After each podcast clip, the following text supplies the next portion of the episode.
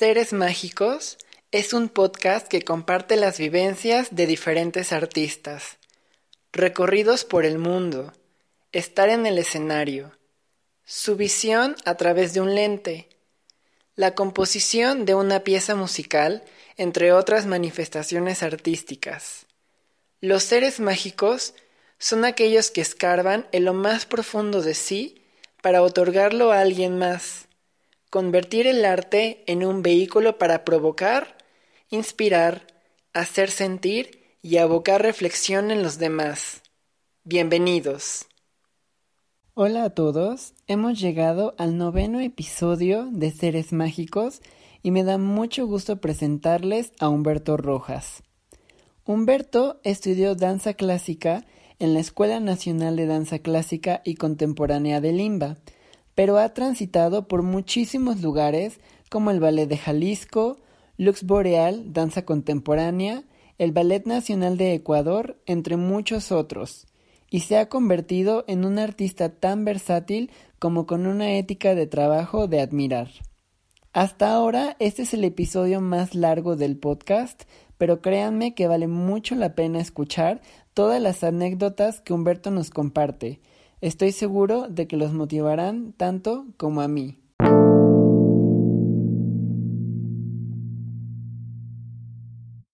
Bueno, bueno. Hola Humberto, ¿cómo estás? Bien, ¿y tú, Fer? Bien. Bueno, Humberto, básicamente vamos a hablar sobre ti, sobre tu carrera, momentos buenos, momentos malos, aprendizajes, experiencias, y que nos platiques cómo ha sido tu desarrollo en la danza, ¿no? Entonces, Humberto, ¿cuál fue tu primer acercamiento a la danza y cómo impactó en tu vida? Wow. Pues realmente empecé hace mucho tiempo. Yo desde niño sabía que quería ser artista.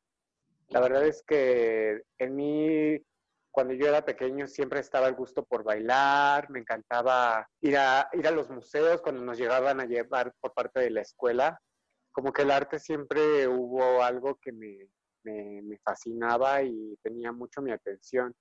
En las clases, bueno, obviamente en la primaria, secundaria, las artes plásticas, la música, pero cuando ya empiezo a, estar un poco más grande cuando me doy cuenta que, que, me gustaba el teatro y la danza. O sea, que el teatro y la danza eran como algo que me, me llenaban mucho y fue hasta que salí de la, de la secundaria y me animé a, a, tomar esto no solamente como un hobby, sino a llevarlo como a algo profesional y tener una visión hacia algo pues grande como, como bailarín. Pero yo estaba muy indeciso, te digo, en si hacía teatro o hacía danza y entré a un CEDAR en 2011 y ahí fue en donde, pues el primer año cuando tú entras a una escuela, a, los CEDATs que pertenecen al Instituto Nacional de Bellas Artes, fue ahí cuando descubrí que tenía mucho más como vocación por, por bailar. Es algo que disfrutaba, que realmente no era algo que, que se me complicara, por ejemplo, como aprenderme un texto para una obra de teatro, ¿no? Entonces ahí fue cuando decidí que, la danza era algo que, me llenaba, que podía hacer y que realmente no me pesaba como desarrollarme en, ese ámbito. Y cuando estaba en, este CEDAR, mi maestra de, de danza, pues me dijo como, ¿sabes qué? Si esto es lo que realmente tú quieres llevarlo como profesionalmente quieres dedicarte a esto, yo te invito a que vayas y hagas tu examen a la Escuela Nacional de Danza, porque pues sí, nosotros te vamos a dar las herramientas, pero no te vamos a formar como tú quisieras, ¿no? Entonces fue que me animé y pues presenté mi examen a, la, nacional y pues me quedé, porque la verdad es que yo no esperaba, yo creo que mucha gente va no con las más altas expectativas, y tú también lo sabes, como de, que pues te esperas. hay muchísima gente aplicando para el examen. Exactamente, ¿no? Y aparte cuando la gente te dice como el CNA o la nacional es como el top de top, ¿no? Entonces yo dije como seré capaz, ¿no? Tengo un año practicando realmente, tomando un poco de ballet, ¿no? Y eh, ya hacía jazz. Yo entré a la carrera en clásico, pero siempre había tenido como un gusto por el contemporáneo. Contemporáneo siempre a mí también me llena también, pero mi maestra, pues yo en ese momento no, no sabía muy bien qué, y mi maestra fue quien me dijo como, oye, ¿por qué no aplicas a especialidad de clásico? Porque pues ahí te van a obtener mayores herramientas y si el día de mañana pues tú quieres hacer contemporáneo, el clásico te va a poder permitir desenvolverte no solamente hasta incluso en el conte, sino en, en otras técnicas como el jazz.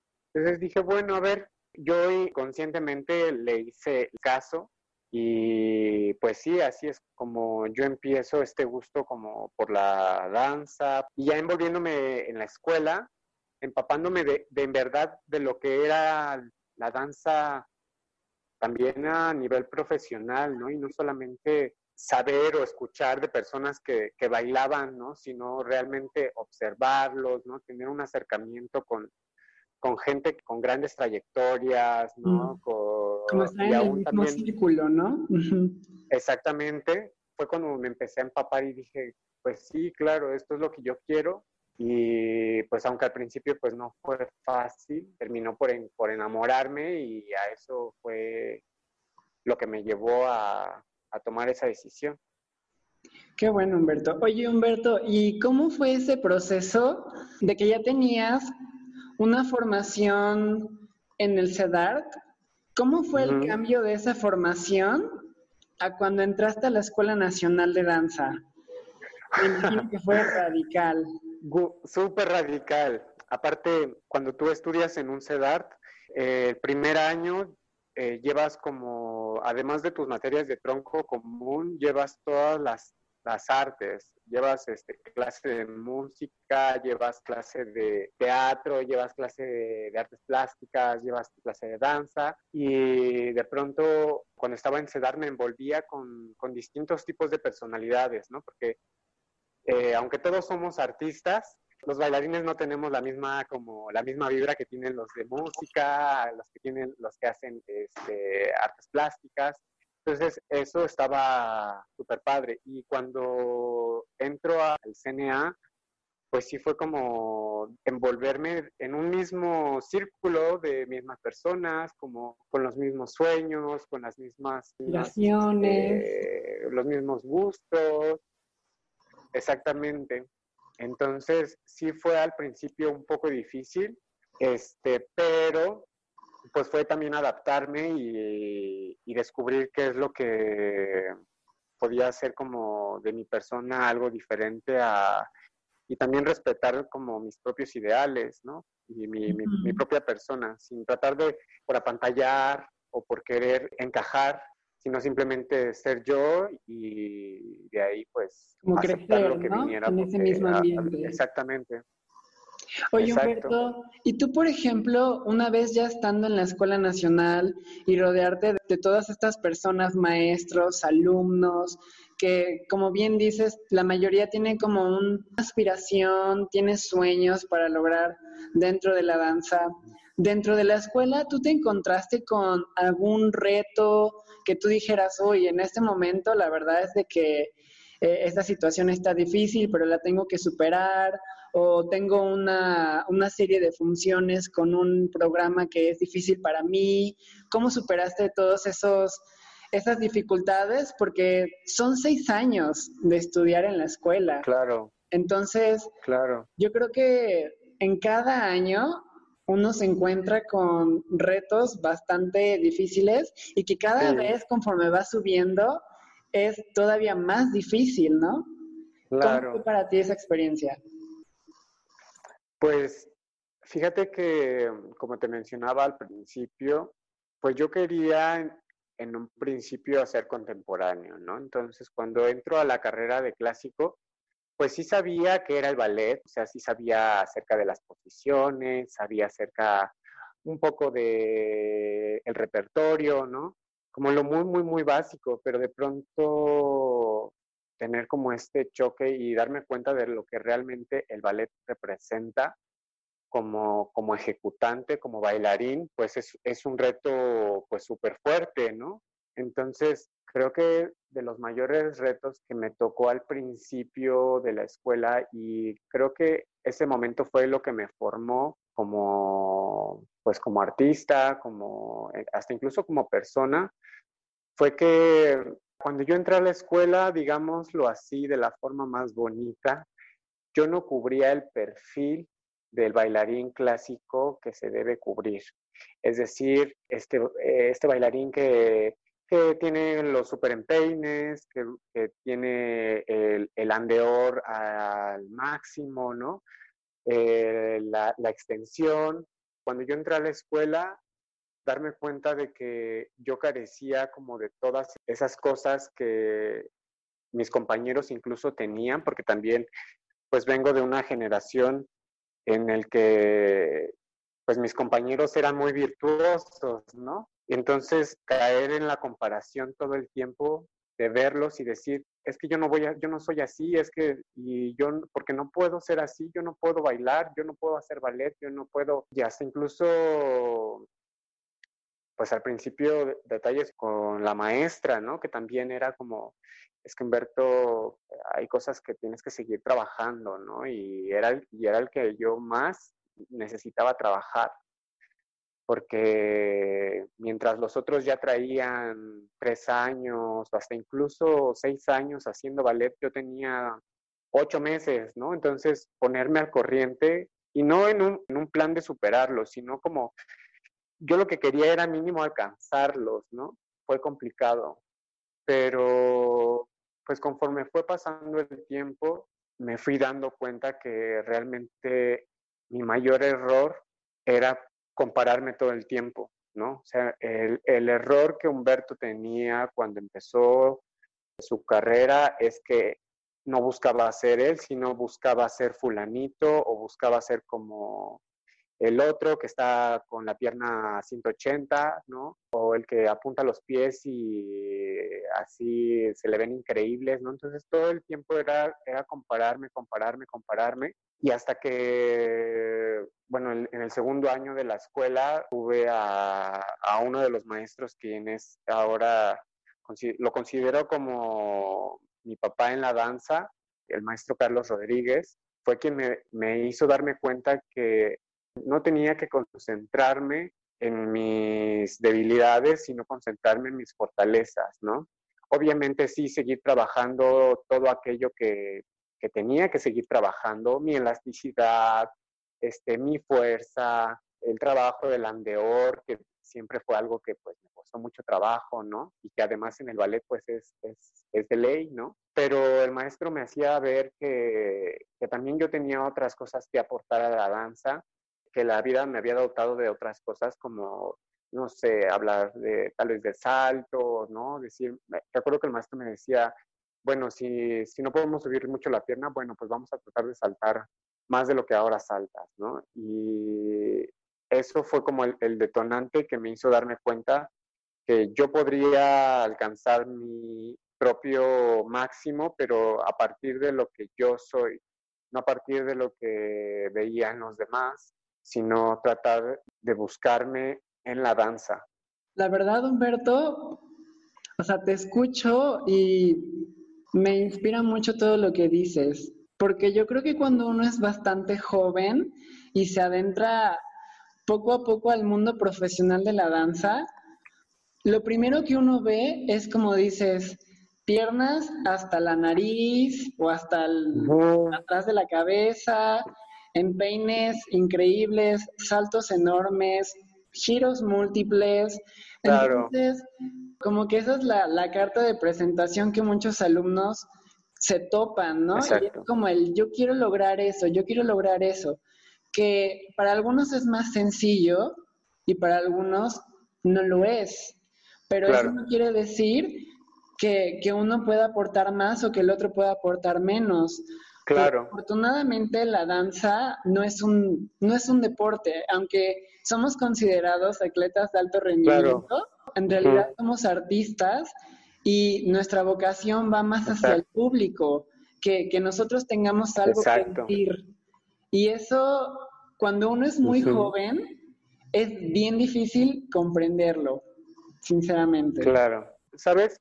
A mí si algo me encantaba de, bueno, y hasta la fecha, porque eso es algo que, que no sé, nunca se me va a quitar, y es que para mí el bailar es transmitir, ¿no? Entonces yo decía como, realmente el que yo quiera bailar no significa que tanto puedo levantar mi pierna o que tanto punto mi pie o no sé, dejar todo al lado esos, esos tabús o clichés, no sé cómo llamarlos, y decir, yo lo que quiero es ser artista, o sea, yo lo que quiero es que cuando la gente vea, me vea en escena, algo les transmita, sea un momento de felicidad, sea un momento de tristeza, sea poder ser como muy, muy honesto y transmitir una emoción. Entonces, fue ahí cuando dije, claro, o sea, yo, yo puedo bailar, realmente he visto mucha gente que hasta incluso bueno, más adelante en, la, en, mi carrera pude conocer que no tenían una pierna o no tenían un brazo y verlos bailar me llenaba, o sea, como admirarlos aún más que aquel que goza de las dos piernas o, ¿sabes? Entonces dije, claro, pues la, la danza va más allá de, una cosa, de una forma, ¿no? Sino que conectes con aquel que te vea. Qué fuerte experiencia como ver a gente bailar y que a lo mejor no cuentan con una de sus extremidades, ¿no? Pero aún así te, te, da a sentir algo. Eso, eso yo creo que es muy, es, es, es como muy, muy mágico, la verdad. Porque hay quienes, lo, hay quienes no lo logran con todas las partes de su cuerpo. Claro. Hace mucho tiempo, recuerdas, Sergio, que, bueno, yo, la primer, primer, primer coreografía que yo, que yo hice, en la cual tuve la oportunidad de que bailaras en, en ella también, ¿no? Fue una obra pensada justo con ese enfoque, ¿no? De, era una persona que estaba en una silla de ruedas y pues yo decía como, ¿cómo, ¿cómo puedo yo bailar o cómo puedo yo explorar el movimiento a partir del estar sentado, ¿no? O sea, eh, ¿realmente puede alguien bailar sin estar de pie, ¿no? ¿Puede alguien bailar sin tirar? ¿Puede alguien bailar sin...? Y ese trabajo creativo a mí me hizo darme cuenta que, la danza está abierta a explorarte de mil formas, ¿no? Y no solamente a casarte con lo bonito, con, la princesa, con el príncipe, sino decir, esto soy yo, esto es lo que pienso y creo que eh, eso es, eso es uno de los mayores ejemplos. Y esa obra, por ejemplo, estuvo uno de, uno de los detonadores que, que ayudaron a, hacerla, fue porque en un viaje a Acapulco fui a una convención de hip hop. ¿Qué hacía yo ahí? No me preguntes. Pero bueno, yo estaba ahí y para mí fue algo como increíble porque dentro de estas batallas que se, que se hacen, había dentro de un crew, de un equipo, había una persona que estaba con muletas y verlo bailar fue algo que a mí me, me, tocó, o sea, era una cosa increíble, o sea, verlo imponía, era, y porque todo lo hacía como desde el corazón, o sea, él bailaba no para que la gente eh, dijera como, wow, qué padre. No, él bailaba porque le nacía algo en su ser y mientras estaban en esta competencia, tú podrías pensar como, bueno, pues, ay, él tal vez no tiene una pierna, bueno, pues todos le ayudamos. Te prometo, Sergio, que él, él era el equipo. O sea, verlo fue como, wow, es, eh, claro, o sea, no, depende de, de, lo demás, de las circunstancias, el bailar viene desde que tú sientes desde adentro y poder expresarlo, ya sea a través del ballet, sea a través del jazz, ¿no? Este chico bailaba hip hop, hacía unas cosas de break dance súper increíble. Y yo dije, pues claro, o sea, ese, ese, es el, ese es el secreto. Y pues sí, esa es una de las experiencias que, que ayudaron a, a, a detonar todas estas ideas locas en mí. No, y aparte esa obra, o sea, yo me acuerdo que, o sea, yo en lo personal disfruté mucho el proceso de, la creación y de los ensayos. Y, y cuando se presentó, fue como muy, yo lo sentí como muy catártico. Definitivamente, este, y fíjate que tengo mucho que no recordaba ese momento, Sergio. esa, esa obra para mí representó un, montón. Y aunque solamente se bailó una vez, como bien lo mencionas, esa justo fue la palabra, un momento catártico de, de, expresar un, un, momento, una idea, y que la gente que, lo, que en ese momento pudo llegar a presenciarlo se lo quedó y para mí como intérprete, hasta incluso también eh, para ti y eh, a Lair, que en ese momento nos apoyó o me apoyaron, fue como algo, algo muy, muy, muy, muy increíble. No, la verdad que sí fue, fue una muy bonita experiencia, la verdad. Oye, Humberto, y ahora, una vez que te fuiste acercando como al momento, a ese momento tan tanto de emoción como tanto de incertidumbre cuando uno llega casi a graduarse ¿Cuál fue el momento que más te llenó? ¿O qué, qué función o qué programa o qué de sentiste tú como, wow, creo que aquí di mi máximo, me sentí mm. bien y logré un buen resultado? Pues mira, yo me gradué junto con Alejandra Borbón bailando el padre de Arlequinada, ¿no? Y fue un proceso muy padre porque aunque mucha gente me decía, ay, pero ese padre es muy sencillo, ay, pero es que eso es muy fácil, ¿no? Para mí fue muy, muy enriquecedor porque si Alejandra en, ese, en algún momento llega a escuchar esto, se lo recordará muy bien y fue un proceso... Se lo vamos a pasar.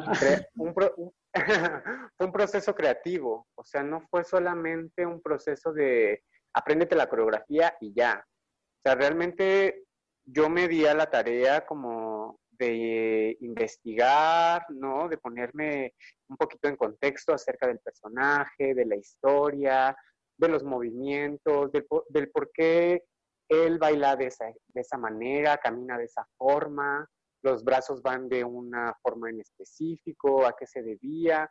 Entonces, fue muy enriquecedor porque ese trabajo no lo hice porque el maestro en ese momento me lo haya pedido, sino porque, porque yo quería dar algo con contenido, ¿no? Que aunque la gente no supiera todo lo que tal vez yo pude haber investigado en ese momento, sintiera y pudiera contar una historia, ¿no? Y que además bailarlo con Alejandra, pues me hizo conectarlo más, porque también es muy importante el trabajo en pareja y bueno, pues Alejandra coincidía en muchos, en muchos aspectos conmigo, ¿no? En cuestiones eh, del trabajo, del ser artista, ¿no? De lo profesional. Entonces fue una cosa muy, muy enriquecedora, una experiencia muy linda.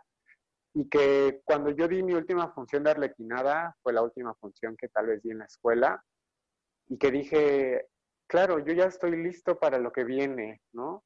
Y no, no sé si sea estar listo para bailar con una compañía o para bailar en otro lado, pero sé que estoy listo para que tengo las herramientas para poder presentarme a donde yo quiera estar y hacer algo bien, algo, algo digno de, de poder mostrar.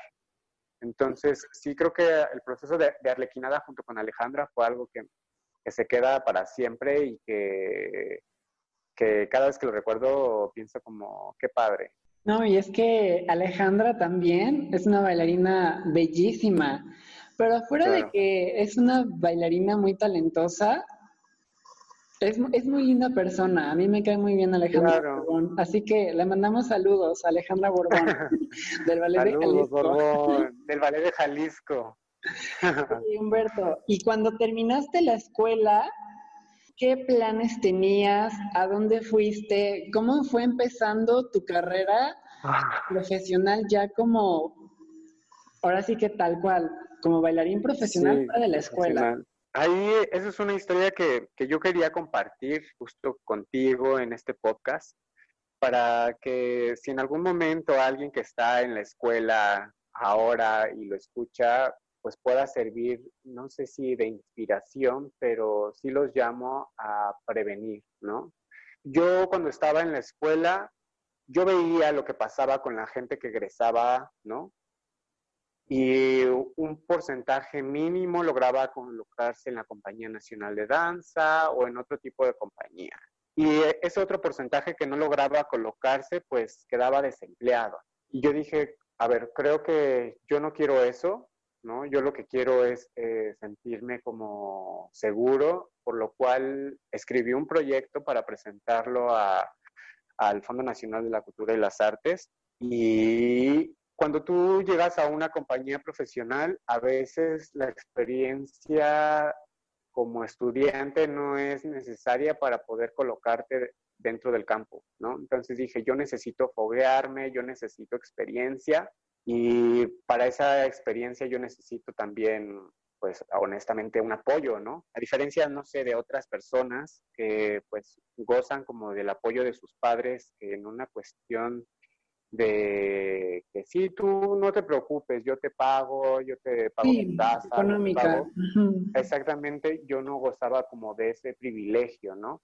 Entonces dije, ok, lo que necesito pues es una, una beca, conseguir una especie de beca y apliqué para jóvenes creadores y en el proyecto que yo presentaba, planteaba que justo lo que yo quería era obtener experiencia profesional y con esa beca estuve seis meses en el Ballet de Jalisco porque yo, yo quería vivir mi experiencia como bailarín clásico, ¿no? Porque sí sabía que, aunque tal vez no deseaba como dedicarme a la danza clásica toda mi vida, sí quería vivirla de una forma profesional después de haber terminado la escuela, porque al final de cuentas estudié para bailarín clásico. Entonces me coloqué con, el Ballet de Jalisco en ese, en ese entonces y fue una experiencia pues muy padre porque justo como que terminé de consolidar todo el proceso de aprendizaje de la escuela y llevarlo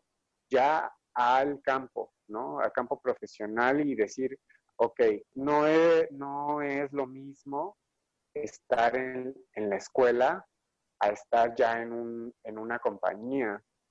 Entonces dije, yo quiero vivir esa experiencia y después, después de la escuela estuve con, el Ballet de Jalisco, eh, dentro del mismo proyecto. Todo este proyecto fue un año, ¿no? Entonces yo estuve seis meses ahí y luego dentro del mismo proyecto había eh, logrado colocarme con una compañía de danza contemporánea a la cual respeto mucho desde hace muchos años y que yo había logrado conocer su trabajo a través de, pues, de redes sociales y demás. Y también había escuchado de ellos y es Lux Boreal Danza Contemporánea, los cuales están en Tijuana. Es una compañía con, con mucha experiencia, ¿no? Y que yo sabía que tenían mucho que aportar a, mi vida como, como, artista, porque a pesar de que tal vez es una compañía pequeña, es una compañía muy sólida, con muchos años de trayectoria, con grandes bailarines que respeto mucho. Dije, yo necesito aprender de ellos. Fue complicado, sí, muy complicado, porque aparte fue mi primera experiencia como bailarín contemporáneo entonces, de pronto, enfrentarme a otro tipo de técnica dancística sí me llevó a, decir, ok, no olvides todo lo que sabes, porque no, no lo voy a olvidar, pero sí también mantente abierto a, a decir, ok, puedo, puedo hacer esto y aprender nuevas cosas, ¿no? Entonces, estar con, con Lux Boreal fue muy, muy enriquecedor. Con ellos estuve tres meses y después de ahí tuve la oportunidad de irme a Ecuador. Todas estas tres compañías, yo con ellas las contacté antes de empezar el proyecto. Antes de incluso escribirlo, yo les escribí y más o menos les conté como, miren, soy un joven que está por graduarse de la Escuela Nacional de Danza Clásica y Contemporánea, que desea poder hacer una especie de residencia con ustedes, ¿no? Este es mi trabajo, este es mi currículum, si ustedes me apoyan con una carta de aceptación, me van a poder permitir estar con ustedes si es que obtengo esta beca. Y pues sí, así fue. Entonces, después de terminar con, con, Lux Boreal, me fui a, Ecuador. Llegué con con la Compañía Nacional de Danza, con quien estuve un mes. Solamente estuve un mes porque mis planes o mis objetivos específicos de estar con ellos y al final, sobre todo, de todo este proceso de, de estar de residencias con compañías era poder colocarme, ¿no? Entonces, una vez que llego con ellos, descubro que al ser una compañía que pertenece al gobierno, como extranjero era un poquito más complicado y debía de haber muchas cosas por ahí que no podía yo cubrir. Entonces dije, ok, este no es, no es mi lugar, la, el trabajo de la Compañía Nacional de Danza del el Ecuador era, es increíble. Dije, ok, no me puedo colocar aquí, entonces voy a tratar de buscar otro medio ya, ya que estoy acá. Y contacté con el Ballet Nacional del Ecuador, con quien hice el final de esa residencia o de ese año, y pues expresándoles cuáles eran mis, mis objetivos, ¿no? De decirles, miren, yo vengo aquí, ustedes acéptenme como, como aprendiz, como residente, yo cuento con el apoyo de, de mi país, pero lo que, lo, que, lo que deseo es poder colocarme, porque al final de cuentas ese era, esa era mi, mi meta dentro del proyecto, esa, esa era mi meta final y la más importante, ¿no? Que después de todo ese proceso no fuera como de, ay, qué bonito recuerdo, sino, ok, ya lo viví, ok, ahora sí ya tengo las herramientas para poder estar como, bailarín profesional. Entonces, terminó esa residencia, quedó pendiente como a que se liberara una plaza, regresé a México y al mes eh, me volvieron a hablar, entonces fue que regresé y estuve con, con, el Ballet Nacional, pues la verdad también no tanto tiempo, fueron como tres meses, bueno, y decidí regresarme por cuestiones que la compañía, pues no se cubrieron ciertos, ciertas cláusulas del, del contrato que se tenía, entonces por eso decidí regresarme, pero pues el proceso fue súper, súper increíble y pues aparte yo ya, ya venía con, con mucha experiencia de haber estado trabajando con coreógrafos de, de nivel internacional y también trabajando con artistas de, todo el mundo, porque no solamente era, estaba la compañía ubicada en Quito, pero no solamente eran bailarines de ahí, sino había bailarines de todo el mundo, entonces fue algo muy, muy padre. Y, y sí, pues, o sea, a todo es, toda esta super historia voy a que a responder justo tu pregunta y fue que yo dije, cuando yo termine la escuela, a mí no me va a agarrar en curva en decir, bueno, ¿y ahora qué? Sino yo ya tengo un plan, ¿no? O sea, yo ya sé hacia dónde voy, yo ya sé qué es lo que quiero. Como te mencionaba, yo, desde un principio, a diferencia tal vez de otros de mis compañeros, nunca fue mi tirada como la Compañía Nacional de Danza, ¿no? Que era como eh, la, un porcentaje muy grande era como sus aspiraciones, ¿no? Yo dije, yo quiero y no porque la Compañía Nacional de Danza no me guste, me, el trabajo es, es increíble de, de, ellos y hay mucha gente que estimo, que está ahí, pero al final de cuentas yo no era lo que quería y dije, ¿qué necesito hacer o hacia dónde tengo que buscar para no quedarme en el limbo? Porque cuando uno termina la escuela suele pasar por ese momento, ¿no? De, bueno, ya acabé, y ahora. Y justamente, es, la verdad es que es un momento es un momento difícil cuando uno se está graduando, porque te digo, es como sentimiento de felicidad porque ya estás acabando, pero al mismo tiempo es como, ¡ah! ¿qué sigue? Pasar de tener tu día completamente planeado y estar bailando todo el día y tener funciones programadas a de repente tener que buscar tú las oportunidades. Y eso, es algo, y eso es algo que yo creo que cuando uno egresa, se tiene que estar preparado para eso, que tienes que tú solito buscar las oportunidades. Así es.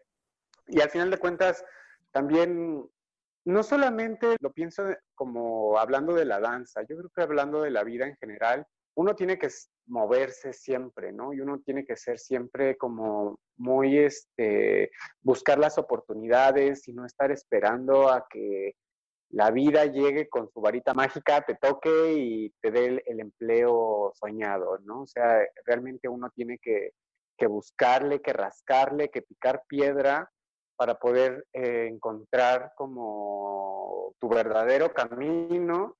Ah, y dentro de todo este proceso, pues obviamente también vienen procesos tanto como lo, desde lo más increíble del mundo y decir, wow, y que te sientes en el top, top, top, hasta de pronto tocar fondo y darte cuenta que, ni modo, te toca seguir buscando, te toca seguir trabajando, porque pues hay gente que nace tocada, literal como en una cuestión de, de, destino, de, de, vida, ¿no? Y hay otra gente que, como, como yo, por ejemplo, que yo me considero así al menos, y es que yo necesitaba todo el tiempo estar picando piedra, porque mientras la gente, mis compañeros avanzaban dos pasos, yo iba así como, como detrás, ¿no? Y me sentía tal vez al principio muy desfasado del, del proceso que ellos vivían, pero no, me, no fue más que tomarme mi tiempo para poder llegar, porque al final de cuentas yo creo que sí he llegado,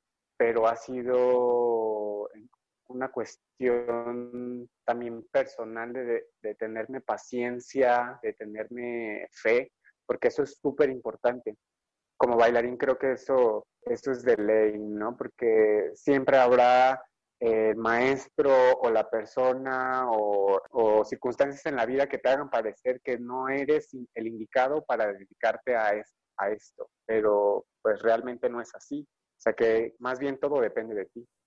Sí, justamente. Oye, Humberto, y andando un poco más en esta cuestión personal, y como tú dices, de momentos difíciles. La verdad es que es increíble todo lo que has hecho en tan poquito tiempo. O sea, trabajar con el ballet de Jalisco, vivir la experiencia y después trabajar con una con otra compañía como Lux Boreal que tiene un trabajo completamente diferente, tiene una estructura, una infraestructura totalmente diferente a lo que es una compañía de ballet, por así decirlo, y literal irte a otro país y buscar oportunidades también ahí, ¿no? La verdad es de que es muy buena idea lo que propones acerca de que tal cual, uno tiene que buscar sus oportunidades, pero teniendo muy en claro qué es lo que uno quiere obtener de eso y cómo crecer, ¿no? A base de ti mismo.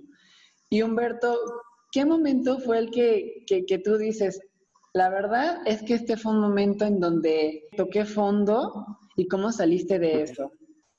Creo que el momento que, en el que más toqué fondo fue cuando regresé de, Ecuador, de estar con el Ballet Nacional. ¿Por qué? Porque no, no, no, no quisiera hablar como de más para no hacer quedar mal a este lugar, pero digamos que me hablaron con, con ciertas expectativas o con un contrato como, como tal, por así decirlo, con un sueldo, con, con cosas, ¿no? Y que al final de cuentas, cuando yo llego, descubro que, que todo eso que se me había dicho no existía, ¿no? Entonces, fueron meses, tres meses de, de esperar, ¿no? De ser paciente, de decirme, no, Humberto, ten fe, ellos van a hacer que, van a, van a valorar lo que estás haciendo, porque al final de cuentas también estaba haciendo cosas padres con ellos, no solamente dices, ay, bueno, pero es que estabas solamente en la banca, ¿no? O estabas, eh, eras este, suplente de, ¿no? O sea, realmente yo estaba en el elenco, estaba bailando, estaba haciendo, las clases eh, los maestros solían decirme cosas bien y de pronto darte cuenta que eso no era suficiente y que al final de cuentas tu trabajo y tu esfuerzo pues no estaba siendo valorado. Entonces, cuando regresé de, de Ecuador, pues me vine como pues muy, muy desanimado, porque es como invertirle años y años, bueno, no tal vez no años, pero en este tiempo, eh, hablando de esta experiencia, invertirle tu tiempo a algo y que al final de cuentas no te rinda frutos, no, no, no veas eh, resultado de lo que estás haciendo. Entonces cuando regresé, pues sí me sentí un poco mal. Y pasa que entro a una compañía aquí en la ciudad, una pequeña compañía en Ciudad de México, con la cual pasó algo similar, en la cual pues se retrasaban con sus pagos, no pagaban, pagaban cuando querían. Entonces, a mí me, ese, ese momento fue como de, decirme, o sea, todo lo que estoy haciendo no está siendo valorado, porque al final de cuentas es, es, es, es nuestro trabajo también, ¿no?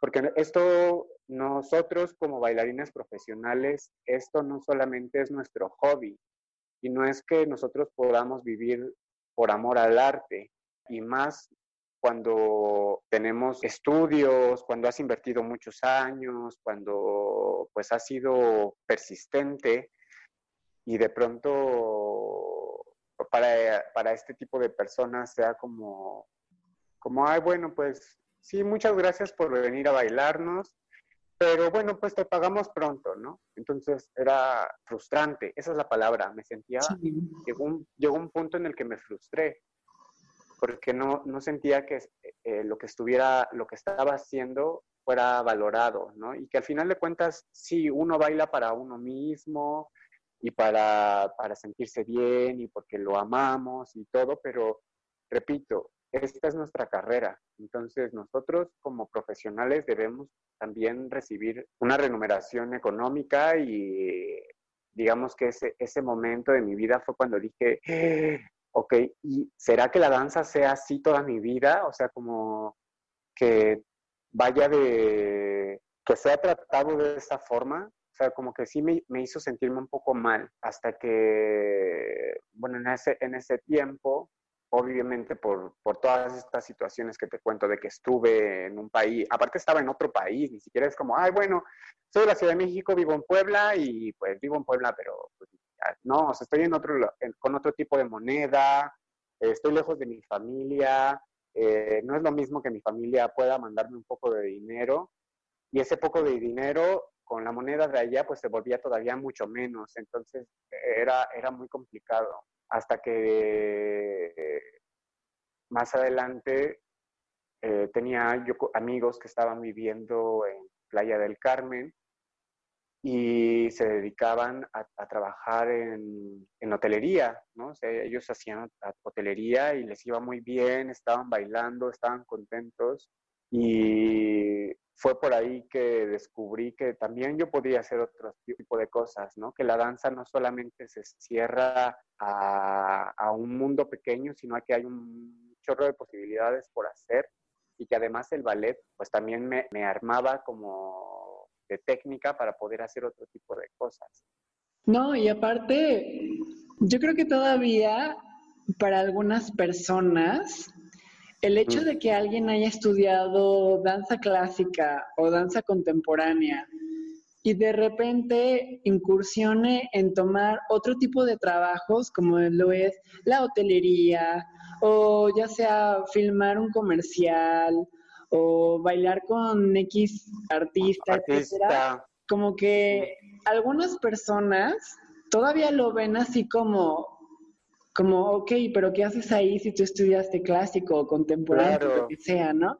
Pero la verdad es de que, inclusive lo comentaba en un episodio pasado del podcast con Sergio Vázquez, y es que hay muchos caminos para ser bailarín profesional y un bailarín profesional es eso, o bueno, tiene que ser eso, tiene que ser versátil, tiene que poder adecuarse a otros estilos, porque inclusive en el mismo mundo artístico en el que se vive ahora, las compañías de ballet sí bailan repertorio y todo, pero a veces se encuentran con, con coreógrafos contemporáneos con un trabajo exactamente. muy cañón y tienen que adecuarse. Claro. Es lo mismo.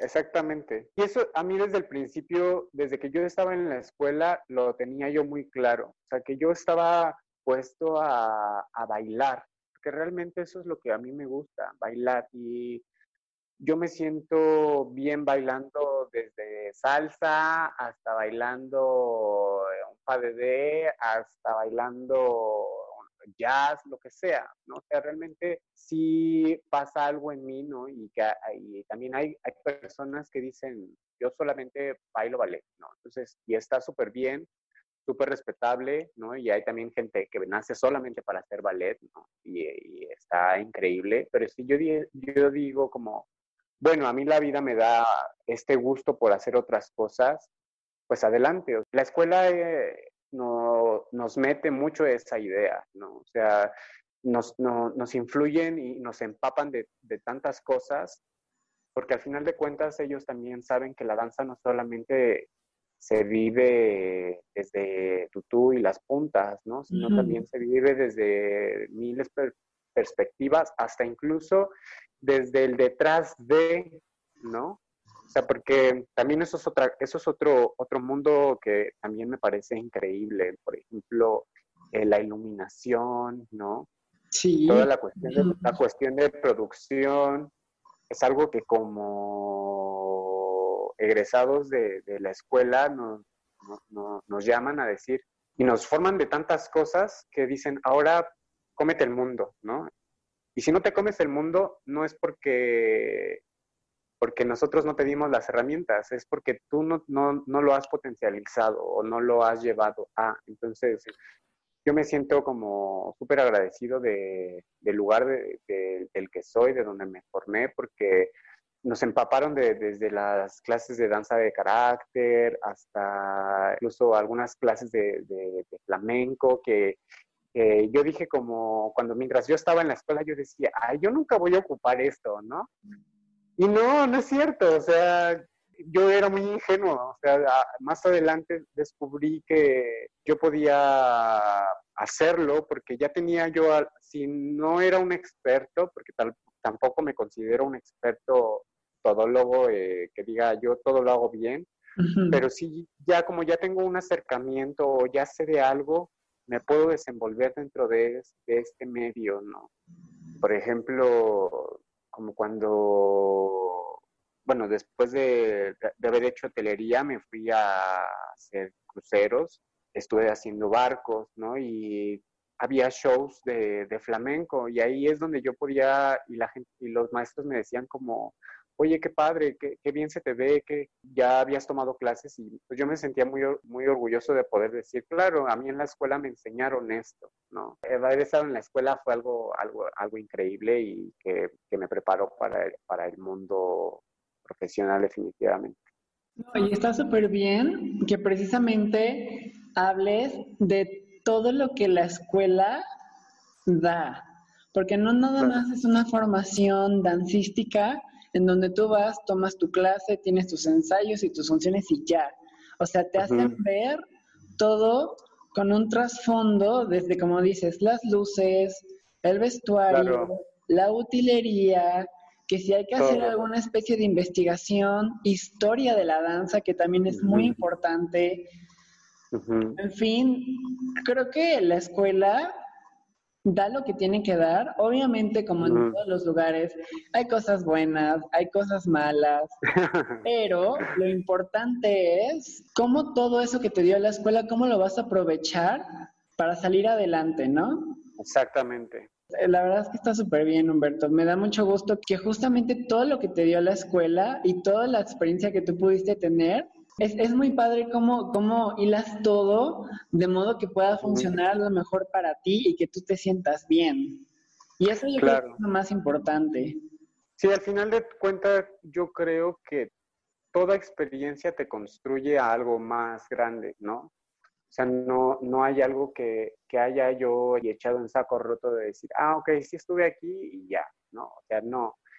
Haber estado en, en cada lugar en el que he podido estar me ha hecho todavía un ser más consciente, más despierto, y hasta incluso valorar también, ¿no? Porque he estado desde el lugar en donde te toca el teatro más increíble, con las super luces, con el super show, con los super vestuarios, hasta en la función en el parque, ¿no? Entonces, te das cuenta que, o bueno, al menos yo me doy cuenta que lo importante dentro de mí, y estoy hablando muy eh, como personalmente, es que no necesito el super teatro para poder eh, mostrar un buen trabajo, ¿no? O poder... Eh, llegó un punto en, mi vida en el que yo dije, y esto es, esto es como experiencia eh, personal, ¿no? Eh, hubo una función en específico en, mientras estaba en el barco que dije, claro, yo no, yo no necesito esperar a estar en Broadway para bailar como si ya lo estuviera ahí, ¿no? O sea, no necesito estar en la Compañía Nacional de Danza para ser el mejor, ¿no? No necesito estar en tal compañía. O sea, yo en el lugar en el que esté, siempre tengo que tratar de ser mi mejor versión de, pues sí, de, mí mismo. No podría estar más de acuerdo, Humberto. Y no, y aparte, con lo que yo me he topado estos meses, porque bien, o sea, digo, el hecho, el hecho de, de todo lo que está pasando la pandemia, etcétera, y que cada quien ha tenido que o hacer clase en su casa y no salir, no ir al teatro, pero aún así seguir trabajando. Yo, por ejemplo, luego hago clase en mi casa y literalmente mi casa se vuelve mi escenario. o sea, no necesito, no necesito el super teatro para entonces explotar mis posibilidades. Así es. Independientemente de lo que esté pasando afuera, que es una situación bastante grave, el poder estar en mi casa, a lo mejor no con todas las condiciones necesarias como cuando estaba en la escuela o cuando estaba en un lugar apto para la danza, pero como sea, también es otra oportunidad que uno tiene para ser la mejor versión de uno mismo. Exactamente. Entonces, no desaprovechar esos momentos, trabajar duro en esos momentos. Claro, yo creo que al final de cuentas las adversidades lo único que hacen es sacar lo mejor de ti, ¿no? O sea, hay, momentos en, mi vida en los que yo he estado muy, muy en el fondo y, tiempo después los veo, veo, pienso en ellos, ¿no? Y en esos momentos y digo, claro, lo, lo único que estaba sucediendo era que necesitaba aprender más todavía, ¿no? Sentirme como también abierto al, error, ¿no? O sea, porque no, no, no, solamente la vida es de aciertos, también uno tiene que cometer eh, errores y los errores no pasan nada más para desgraciarte la vida, sino para que aprendas de ellos, ¿no? Oye, Humberto, y un poco para ir terminando. La verdad, me da tanto gusto que estés en el podcast. Muchísimas gracias. Yo, creo que de, eso se trata. O sea, los seres mágicos, en este caso yo refiriéndome como a como a la gente que se dedica al arte, no solamente bailarines, pueden ser fotógrafos, músicos, etcétera. Somos, somos eso, como que irradiamos cierta energía que nos hace como seguir siempre adelante, no importa las circunstancias, y que encima de todo eso podamos inspirar a las personas. Que ojo, no inspirar a las personas con esta imagen de, ah, es que yo soy artista y soy ah, perfecto. no, no, no, no, para nada. no, no, para sino nada. Más bien, de todas esas adversidades, ¿cómo logras transformar eso en arte? Mira, te voy a, por ejemplo, también voy a voy a contarte un poquito de esto. Y eh, hace poco sufrí una, una fuerte, fuerte lesión del tendón de Aquiles, ¿no? Se me rompió el tendón de Aquiles, tal cual.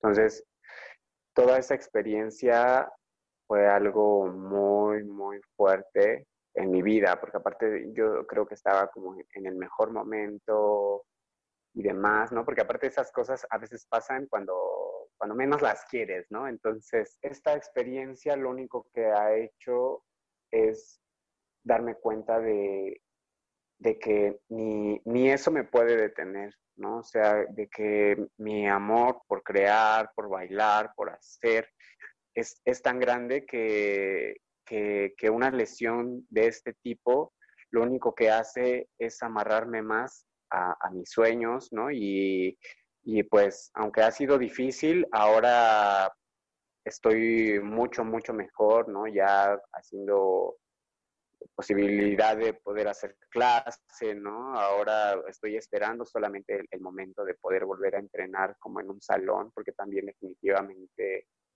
aunque uno entrena en su casa, pues no es lo mismo, ¿no? Por una, y no en una cuestión de vanidad, de que, ay, quiero el espejo, o, ay, necesito la barra, sino también una cuestión, eh, pues, incluso de salud, ¿no? De, de que no puedes saltar, Sí, si no tienes un, un, buen piso, ¿no? Y por ejemplo, yo que estoy saliendo de esta, de esta lesión, pues todavía es más importante para mí el poder estar en un lugar adecuado para desarrollarme, ¿no? Pero pues todo, todo, todo nutre, todo, todo te ayuda a crecer, ¿no? Y sí, yo, yo me mantengo con la idea de que pues esto que estamos viviendo es, es temporal, tampoco, sí, no digo que sea de que temporal un mes, obviamente no, tal vez tomará algún tiempo, pero en algún momento regresaremos y lo disfrutaremos mucho más de lo que lo hacíamos antes, hasta incluso más conscientes, ¿no? Yo creo eh, a, valorarlo todavía más, no sé, yo extraño mucho, mucho el teatro, yo extraño extraño bailar, extraño, y aunque tal vez como tú mencionabas, puedo hacer desde eh, en mi casa, puedo yo bailar y sentirme como me sentiría en la escena, sí, pero también a veces es como extraño esa sensación, ¿no? De, de, crear un, o contar una historia, de comunicarme, de tener alguien con quien compartir lo que estoy sintiendo eh, y conectarme no solamente con el público, hasta incluso a través de las luces, de, de, de la escenografía, de, de, todo, pero pues esperemos pronto regresemos. Sí, definitivamente, como mencionas, va a tomar tiempo, hay que ser muy pacientes, pero una vez que podamos regresar, eso que tanto queremos, quererlo más. Claro. De mente. Yo creo que con eso puedo englobar. pues la verdad, claro. muchísimas gracias, en verdad, por, por ser parte de, de, esto. Yo creo que definitivamente llenas muchísimo de, de tanta reflexión que, que, realmente puede servir. No solamente a los bailarines, no solamente a los artistas, sino a, la, a las personas en general. Muchas gracias. Y por ese lado, la verdad, te agradezco mucho. Muchísimas gracias. Este episodio. Muchas gracias, Sergio. La verdad es que sí, para mí es muy, muy especial poder estar aquí, independientemente de a cuánta gente podamos llegar.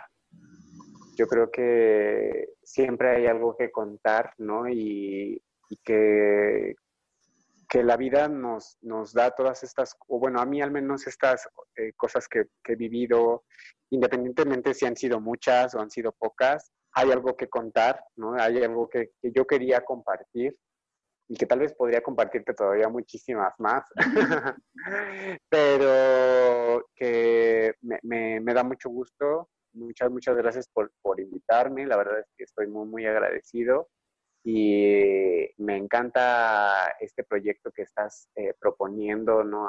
Esta vibra también tuya de, de, querer, de, dar, de darnos un poco de voz a aquellos que a veces pues no, no, no tenemos tal vez eh, el micrófono para, para, compartirlo en tal vez una superconferencia, ¿no? Pero estamos, yo estoy muy, muy contento de poder estar aquí y de que me hayas podido haber invitado.